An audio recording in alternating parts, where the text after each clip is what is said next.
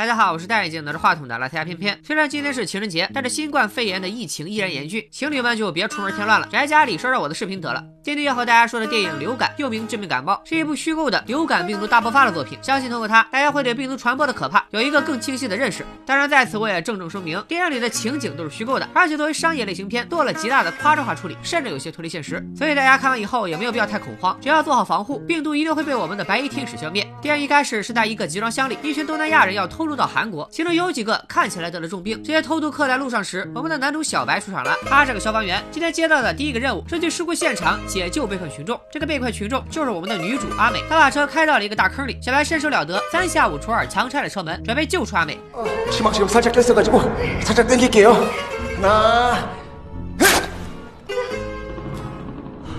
汽车马上就要掉到更深处，小白赶紧抱住阿美，靠自己的安全绳索逃过一劫。回到消防队的小白觉得自己即将一场艳遇，果不其然，阿美又找了过来。可没想到他连句谢谢都没说，上来就让小白帮他找落在车里的包。小白无奈表示大坑已经被封了，下不去。阿美是个医生，包里有很重要的流感病毒研究论文。看找包无望，阿美吐槽了小白两句，愤然离开。这姐妹也是虎啊，消防队的词儿都敢碰。当晚，那个满载偷渡客的集装箱到了韩国，负责接头的熊大、熊二两兄弟前来，打开集装箱里一看。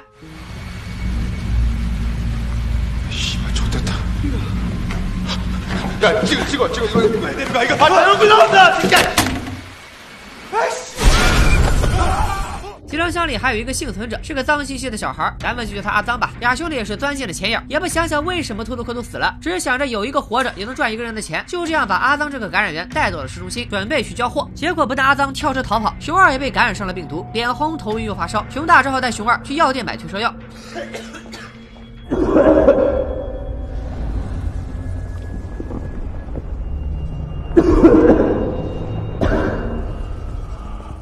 熊二这边散播着病毒，小白那边为了博美人欢心，找同事帮忙下坑找包。你说阿美这人品，碰瓷儿还碰上条舔狗。顺利拿上包后，才发现包里还有个手机，正巧有电话打来，竟然是阿美的女儿。原来女神已婚生子，小白也是心酸。更让他哭笑不得的是，这个小美特别随他妈，得知他妈的包在小白手里，让小白赶紧给自己送过来。小白来到学校找到小美，小姑娘要过了包，还要了一张小白的名片，以防妈妈的包里丢了东西。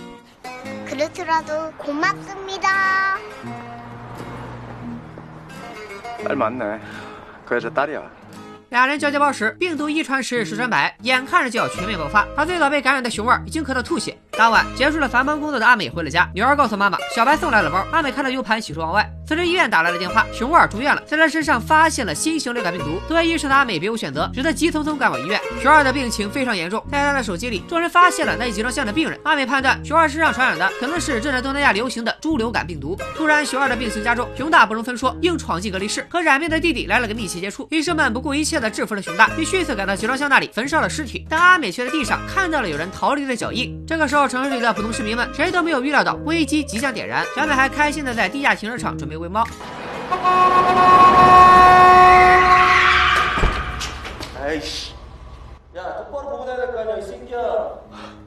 救下小美的阿脏也在咳嗽，他赶紧让小美远离自己。小美看这位生病的哥哥很可怜，就把喂猫的面包给了阿脏，又想起小白说他是救援人员，没准可以送哥哥去医院。可等到小白赶到时，阿脏再次失踪，小白只能带小美满街乱找。陪孩子吃饭时，小白了解到阿美已经离异，独自抚养孩子。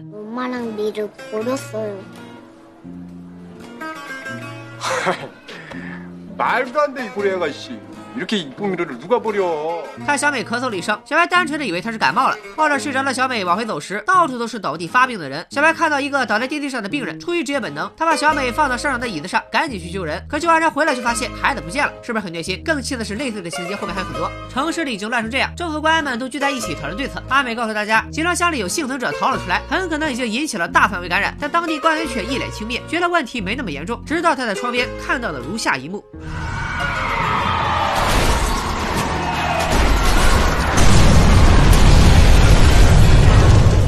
医院里的床位已经不够用了，流感病毒大规模爆发，官员们和医院的主力都准备坐直升飞机转移，并向上级汇报。得知这种病毒感染率能达到百分之五十，而且没有行之有效的治疗剂，一旦感染必死无疑。总理只好下令隔离整座城市。与此同时，得知女儿走丢的阿美也来找孩子，她和小白分头在超市里搜寻起来。有着丰富救人经验的小白找到了小美，因为超市中有人发病，一堆武装警察不让群众离开，激动又恐慌的民众们和警察大战起来。超市的各个通道都被迅速关上。小白抱着孩子与阿美奋力冲锋，眼看阿美就要被关在超市里，还是小白眼疾手快，救出了他。逃出升天后，阿美接到电话，作为专业医生，她可以带着孩子离开疫区。阿美想让小白跟她一起走，可小白决定留下来救出超市里的人，这是他作为救援人员的职责。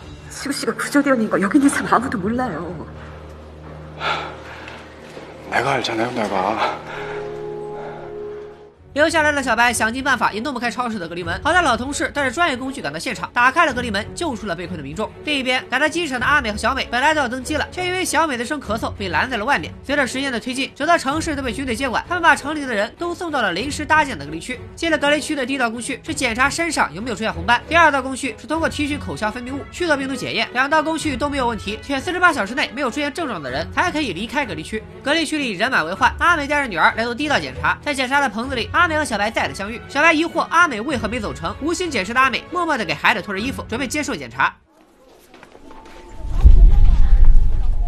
阿美知道，一旦小美被当作感染者，就要和更多的感染者一起被封闭隔离。慌了神的阿美正不知怎么办，熊大也出现在人群里，看到阿美就跑，害怕自己是密切接触者的信息被阿美透露出来。趁着熊大逃跑引起骚动，阿美带着小美蒙混过了检查。隔离区里都是塑料布帐篷，因为住宿环境很差，有人提出了抗议。军方对此的回应也很直接。 들어가라면 그냥 들어가 이씨. 아니 입말만 하고 들어가려고 했는데 죄송합니다. 가시면 안 됩니다.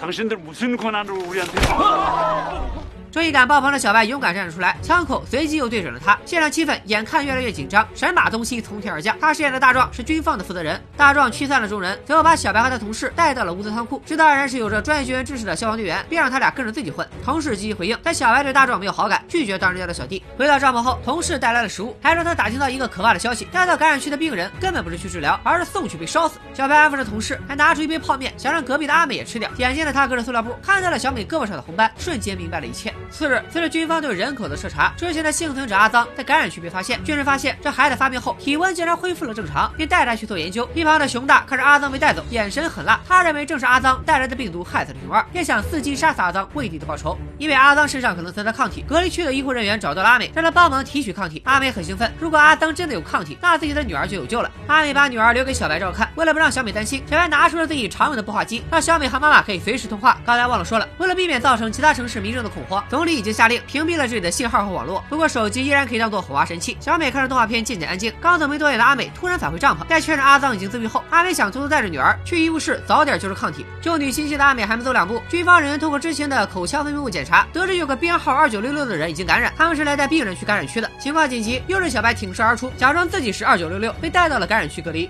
国家高层那边，一帮官员还在讨论那些未被感染的人要不要放出隔离区。以总理为首的官员想继续封锁城市，保住韩国更多城市的安全。前来发号施令的还有美方的代表，他们也想要对疫区采取强力封锁，想要让健康民众出生的总统成了孤家寡人。疫区目前可谓水深火热，因为满了四十八小时依然出不了隔离区，群众再次与军方起了冲突。前来阻止暴动的大壮发现自己也被感染了，他第一时间便想到了去找阿桑拿抗体续命。阿桑此时正在医务室，阿美等医生日夜不停的分离着抗体。阿美故意让另一名医生先去休息一下，等他走后，赶紧抱出之前藏起来的小美，想要先抽取阿桑的血液给濒危的女儿。阿桑拿起剪刀想要自卫，可听到阿美叫小美的名字，阿桑认出了这个曾帮过自己的小妹妹。输血刚开始，大壮就按着闪现看到了这一幕，他还没行动，感觉事情不对了。那名医生带军人闯进了医务室，奋力反抗的阿美被打了一针镇静剂，绝望的看着自己的女儿被军人抱走。另一边，帮大壮干活的老同事从中周旋，把小白从感染区救了出来。可小白刚走出隔离房，就在地上看到了小美的发卡。难道小美被发现了，也送来这里？小白疯狂的走向感染区的更深处寻找小美。在这里的是一个个躺在地上的重症患者，有些人还活着，就要被带走烧掉。而在感染区的尽头，小白看到了地狱一般的画面。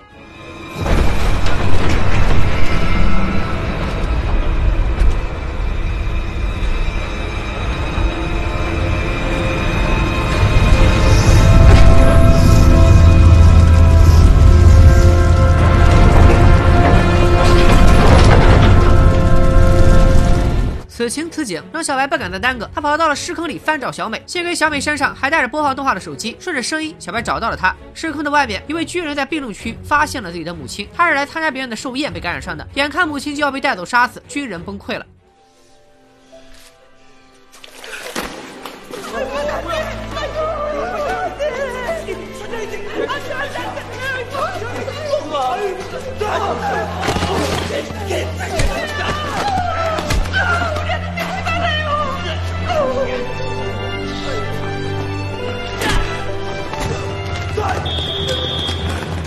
在和自己人对峙时，巨人说出了感染者会被杀死的真相，瞬间引起了新的骚动，无数人涌进了时空救人。趁此机会，小白带着小美迅速逃走。他通过步话机联系上了阿美，阿美正被同事劝离，为了防止意外，他们要带着阿脏出疫区。阿美心里挂念着女儿，但因为骚乱，她现在也没办法和小白会合。混乱中，熊大抓住了阿脏，他毫不犹豫地杀死了自认为的仇人。虽然熊大很快就被击毙，但阿脏也眼看就要气绝。阿脏要是去世的话，抗体可就没了。阿美下意识地抱着阿脏上了救护车，随后赶到的小白没有追上车，只得抱着小美往外跑。缓过神来的阿美通过拨话机和小白联系，没想到之前濒危的小美居然正在退烧。难道短暂的输血让小美也产生了抗体？通话刚结束，小白就看到了大壮正在组织武装队伍。他发现之前病重的小美正在转好，马上就打起了小美抗体的主意。好在小白仗着主角光环打倒了大壮，跟着人群，小白抱着小美跑了一夜。天亮时，很多人都跑到了疫区的边界。在大壮的煽动下，群众再次与军方动手。经过一夜的折腾，阿当已经确认死亡，现在唯一的希望转移到了小美身上。已经出了疫区的阿美不顾一切的想要找到女儿，他下了车，向着疫区的方向跑去。在边界线，群众已经突破了最后的警戒网。总理此时竟然下令对民众开枪，看到士兵们举起了枪，群众都停下了。想要制造混乱的大壮，暗中想崩掉小白，然后抢走小美。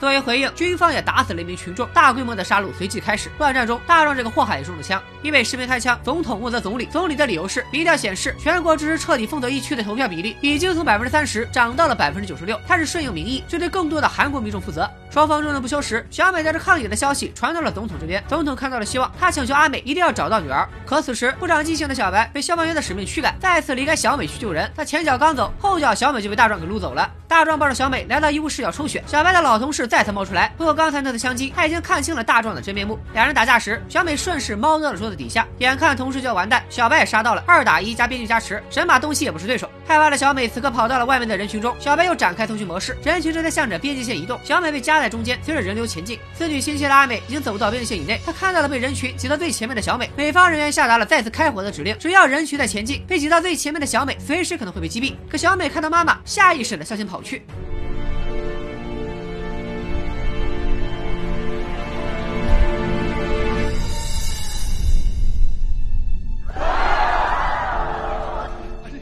看到妈妈受伤，小美痛哭着挡在妈妈前面，让军队不要再开枪。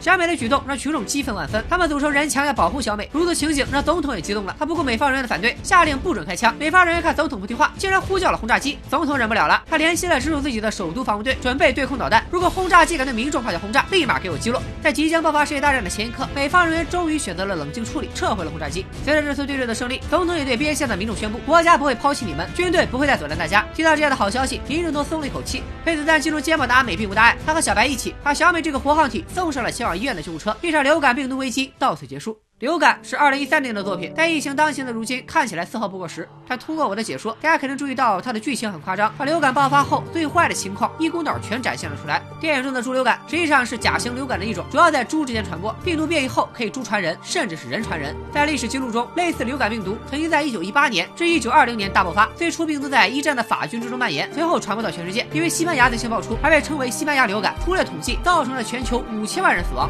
最近的一次大爆发是二零零九年的 H1N1，它首先在墨西哥爆发，随后病毒散播到全球二百一十四个国家，历时十六个月的爆发期里，造成了全球约一万八千多人的死亡。人类一旦感染猪流感病毒，症状确实如同电影里表现的，先是咳嗽加发热，然后就是肺部的并发症，身体各机能开始迅速衰竭，直到死亡。但是电影为了观看效果，把流感病毒的传染性、潜伏期、死亡率都过分夸大。电影里的流感病毒感染率能达到百分之五十，潜伏期极短，而且发病了基本就必死无疑。但实际上，二零零九年疫情最严重的墨西哥，该病毒的致死率是百分之二。我国当时也有 H1N1 疫情，致死率是百分之零点五八。随着医疗技术的发展，目前猪流感的致死率只有千分之零点八。但即便如此，我们还是不能对流感病毒掉以轻心，因为病毒随时都在根据环境变异，人类自身的免疫力对于新型病毒十分陌生，这才会发生感染后致死率陡然上升的情景。说了这么多流感病毒的知识，最后我想大家最关心的还是目前的疫情。对于新冠状病毒肺炎的爆发，虽然我们并没有电影里表现的那般疯狂，但我们却有着阿美、小白这样奋不顾身的英雄们。他们每一天每一秒都在前线与病毒激战，救助着每一个需要帮助的病患。作为一个健康的普通民众，我们此刻能做的就是少出门、多洗手、戴口罩、多通风、不聚集，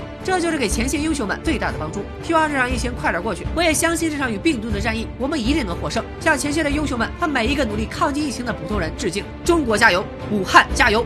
拜了个拜。